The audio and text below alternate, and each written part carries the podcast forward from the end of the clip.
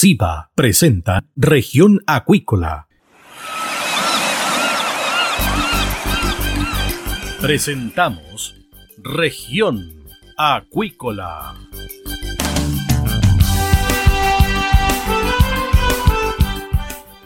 Escuche desde ahora todas las novedades de las principales actividades económicas de la región de los lagos y con las voces de sus protagonistas. Región Acuícola. Es un programa producido por Radio Sago de Puerto Montt, 96.5 FM, y transmitido a través de la red informativa del sur. SIBA, Ciencia Aplicada en Acuicultura. Contamos con un capital humano avanzado y equipamiento especializado nuestro compromiso, entregar confianza y calidad para una acuicultura sustentable. SIBA, Centro de Investigaciones Biológicas Aplicadas. Visítanos en www.siba.cl. Escuche todos los domingos desde las 12 horas Recuperemos Chile. Recuperemos Chile. Un espacio de ciudadanos que busca retomar el país de todos. Recuperemos Chile, el valor de las ideas.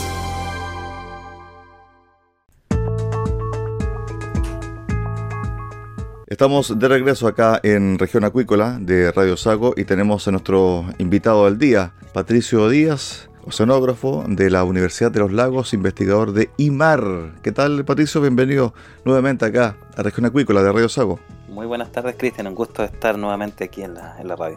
Bueno, ¿qué está pasando en el seno de Reloncaví? Conocimos noticias sobre los mitílidos, alguna veda momentánea que hubo para la extracción de semillas, Patricio. A ver, lo que ocurrió en el específicamente es en el fiordo Reloncaví, el, ¿cierto? toda la zona que comprende desde Caleta la Arena hasta Cochamó. Se registraron altas concentraciones de yesotoxina. La yesotoxina es una toxina lipofílica, antiguamente incluida dentro del grupo de las toxinas diarreicas, que eh, se detectaron en realidad concentraciones eh, bastante altas, más del doble sobre la norma, y la autoridad sanitaria eh, tuvo que cerrar la zona. Esto es frecuente, ¿no? A ver, eh, el tema de las yesotoxinas es un tema poco estudiado en Chile. ¿eh? nosotros en, esta zona, por ejemplo, lo que es el seno Roloncaví, el fiordo Roloncaví, es la principal zona de, floraciones asociadas a la especie que produce esta toxina, que es Protoceratium reticulatum, ya un dinoflagelado. es muy frecuente en verano, pero no en, mayo, ya estamos a inicios de junio. Eso, eso es muy atípico. A ver, la característica de esta toxina, aparte de ser diarreica, Patricio.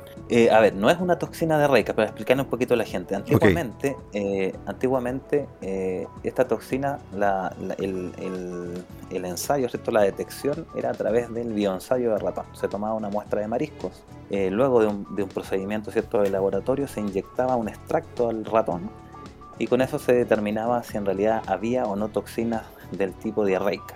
Luego eh, se determinó que este tipo de toxinas, ya las yesotoxinas, si bien están incluidas dentro del mismo grupo, por ser toxinas lipofílicas, no generan eh, diarreas, ¿ya? pero sí eh, está demostrado que generan masivas mortalidades de invertebrados. ¿ya? nosotros lo hemos visto en, la zona norte de Chile, con colegas de, de la Universidad Católica del Norte, que varamientos masivos de jibias, de estrellas de mar, de erizos, y todos contenían en, el contenido estomacal, ¿cierto? Eh, este tipo de toxinas, la yesotoxina. ¿Esta toxina es propia de nuestra zona o viene desde otro punto del país? A ver, nosotros hace poco eh, escribimos un artículo científico con esto, eh, de la, distribución, ¿cierto? En realidad la historia de lo que son las toxinas lipofílicas en Chile. Y lo que vimos es que eh, tanto las toxinas como la especie que lo produce, Protoceratium reticulatum, está distribuido a lo largo de todo Chile. No se generan eventos tan masivos, ya como, como lo que estamos acostumbrados a, escuchar, ¿cierto? Asociados al Laxandrus catenella, el productor de veneno paralizante, pero sí en veranos muy cálidos se generan eventos muy intensos. Ahora bien, cuando me dices de que este evento es atípico porque estamos en el mes de junio y evidentemente ha llovido mucho y además hemos tenido días muy helados, ¿cuál es la característica de esta toxina? ¿Cómo se mueve? ¿Cómo se manifiesta? ¿En qué periodo es más normal que suceda esto? A ver, lo más normal es en época de verano. De hecho, eh, tuvimos un cierre en marzo en la zona de Calbuco. Ya Calbuco estuvo cerrado por aproximadamente una semana, producto de eh, altas concentraciones de, de yesotoxina.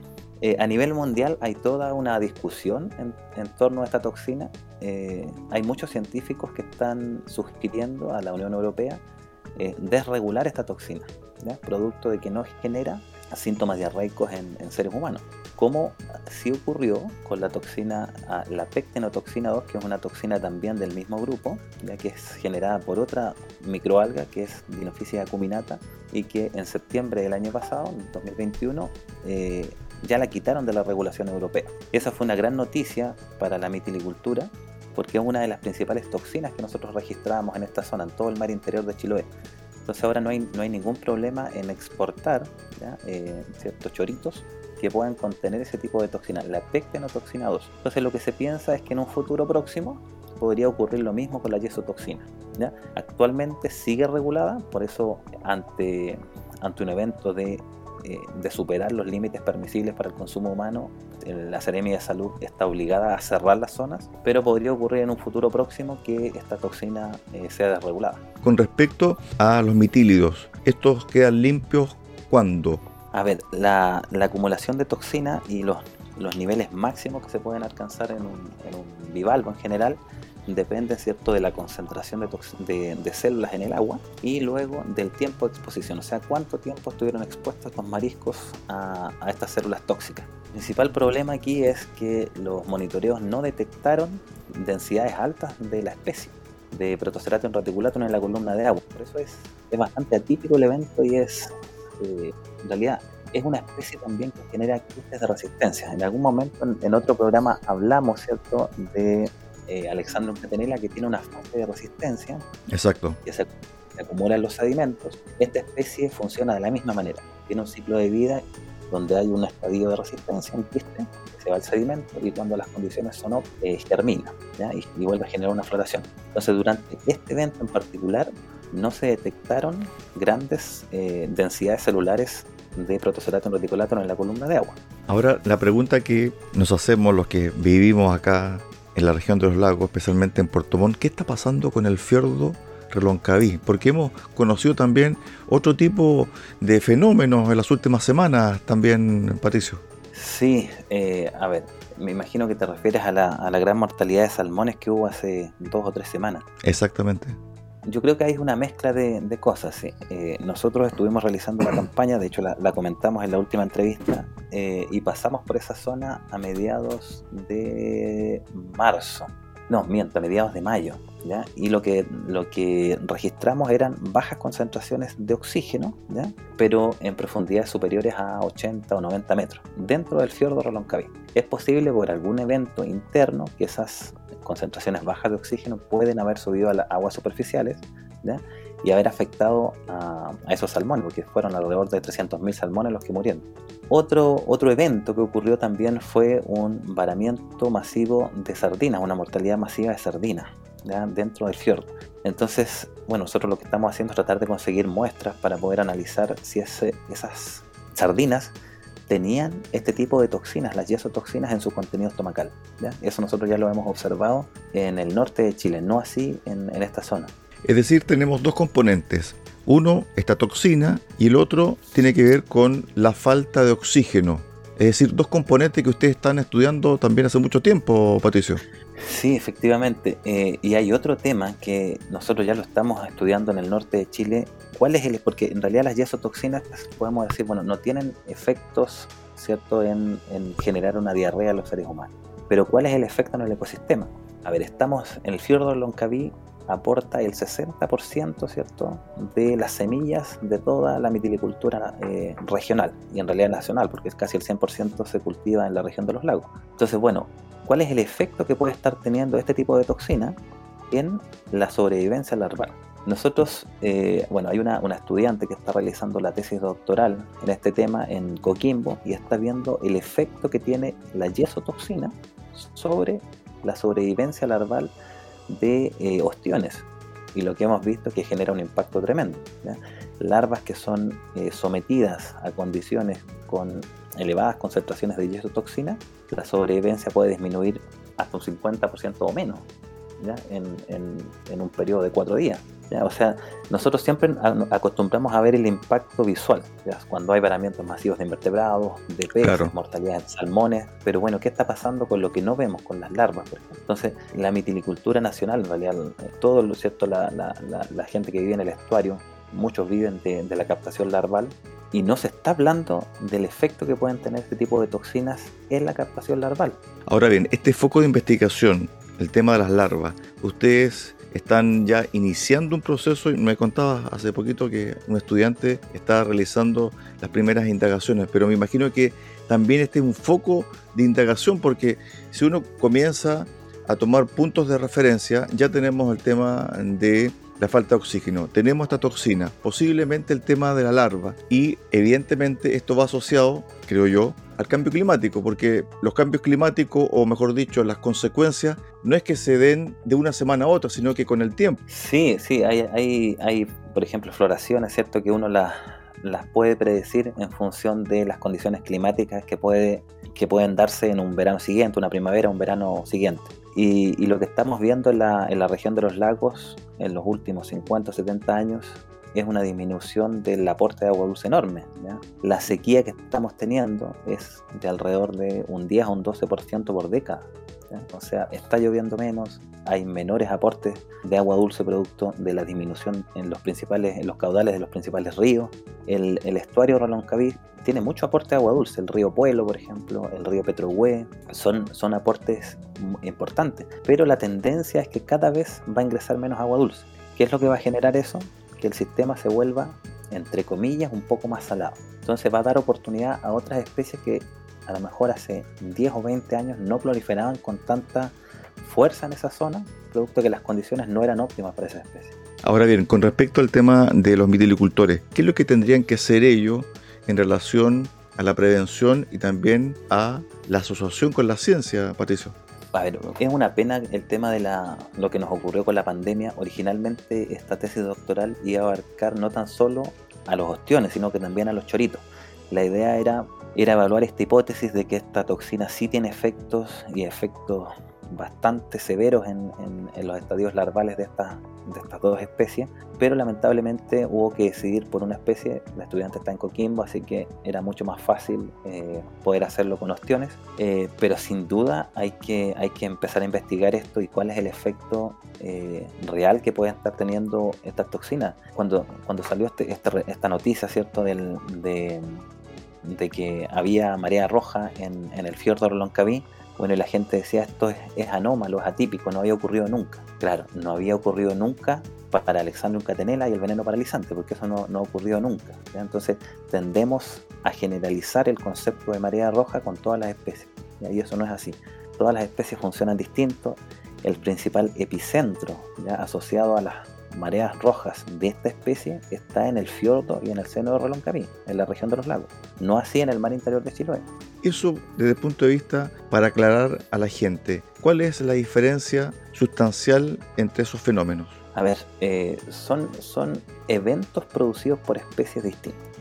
Cuando hablamos cierto de, las condiciones o las predicciones de cambio climático futuras y que van a, a incrementar la ocurrencia y la intensidad de las mareas rojas. Eso es así para algunas especies, no para otras. En el caso de Alexandrium catenela, por ejemplo, y aquí es la especie cierto que más hemos hablado, productora de veneno paralizante.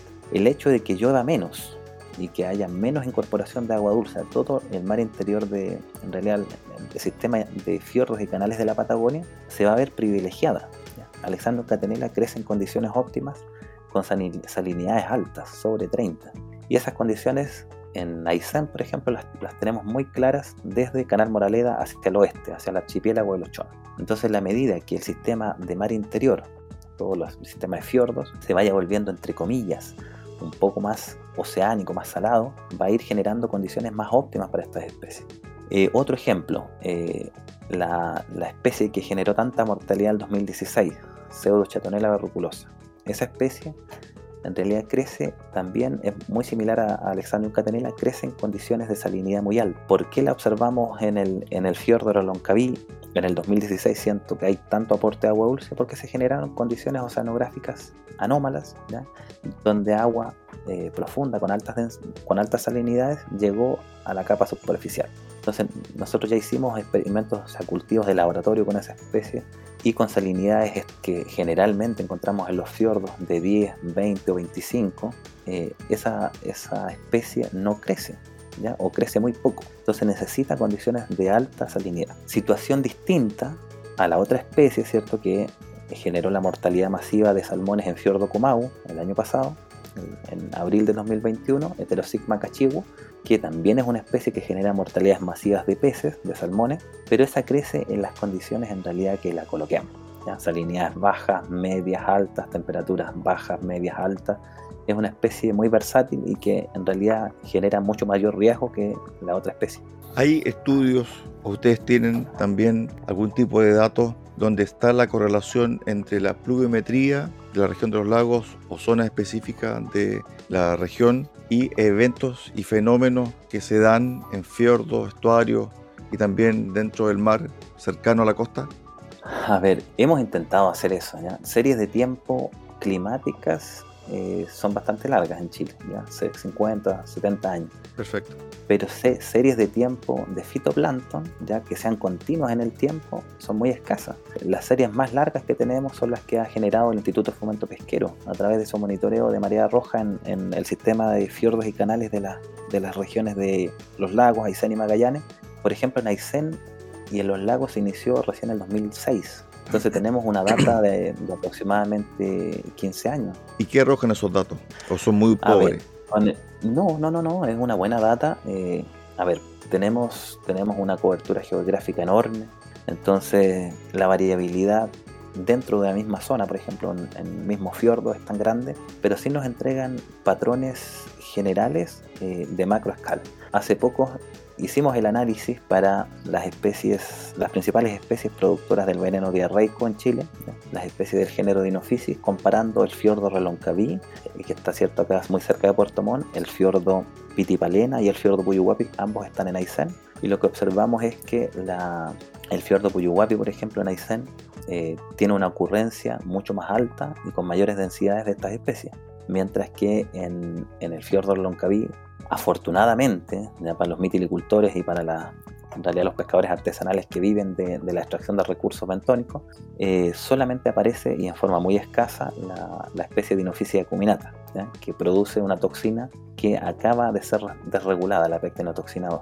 Perfecto. Pero para, cada, para cada especie es distinto. Finalmente, ¿se puede decir que hay una correlación entre mayor cantidad de lluvia, menor cantidad de eventos en comparación con menor cantidad de lluvias, mayor cantidad de eventos?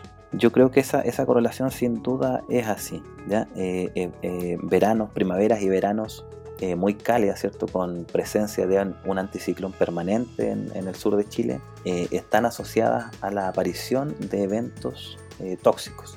Es súper complejo decir qué especie, ¿ya? porque, a ver, en, el año pasado, por ejemplo, esperábamos a lo mejor un bloom muy intenso de Alexandrum catenella, no ocurrió. Este año, que si bien fue un año seco, pero no, no en comparación con el 2016 o el 2018, sí hubo un evento importante de Alexandrum Catenella en la región de Aysén, sur de la región de Aysén. ¿Cuáles fueron las condiciones por las cuales ese evento no progresó hacia el norte? ¿Ya? La, desconocemos porque en, Fiordo Quitralco, ya que está al sur de Aysén, las concentraciones, las densidades celulares fueron altísimas. Las concentraciones de toxinas llegaron a 15.000 o 20.000 microgramos de saxitoxina por 100 gramos de carne, siendo que el límite permisible son 80 microgramos. La predicción es súper compleja de este tipo de eventos y, hay que hacerla eh, a nivel de especie. Estuvimos con el oceanógrafo del Instituto IMAR de la Universidad de los Lagos, Patricio Díaz, conversando durante estos minutos sobre esta toxina que apareció en el fiordo del Roloncaví y que también encendió las alarmas de los mitilicultores. Gracias Patricio, que tengas una excelente jornada. Un abrazo. Muchas gracias a ti Cristian, un gusto. De esta forma llegamos al final del programa del día de hoy acá en Región Acuícola. Los esperamos mañana a contar de las 13.30 horas acá en el 96.5 FM de Radio Sago, en Puerto Montt. Muy buenas tardes. Centro de Investigaciones Biológicas Aplicadas CIBA, Ciencia Aplicada en Acuicultura. Entregamos confianza y calidad para una acuicultura sustentable. Contamos con un capital humano avanzado y equipamiento especializado. CIBA, Centro de Investigaciones Biológicas Aplicadas, Ciencia Aplicada en Acuicultura. Visítanos en www.ciba.cl.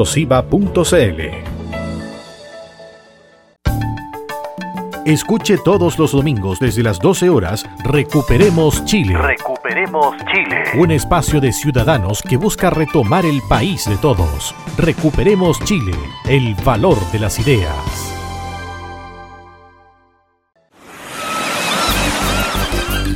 Hemos presentado Región Acuícola. El acontecer de las actividades económicas que dan vida a la región de los lagos y las voces de sus protagonistas en el más completo resumen noticioso.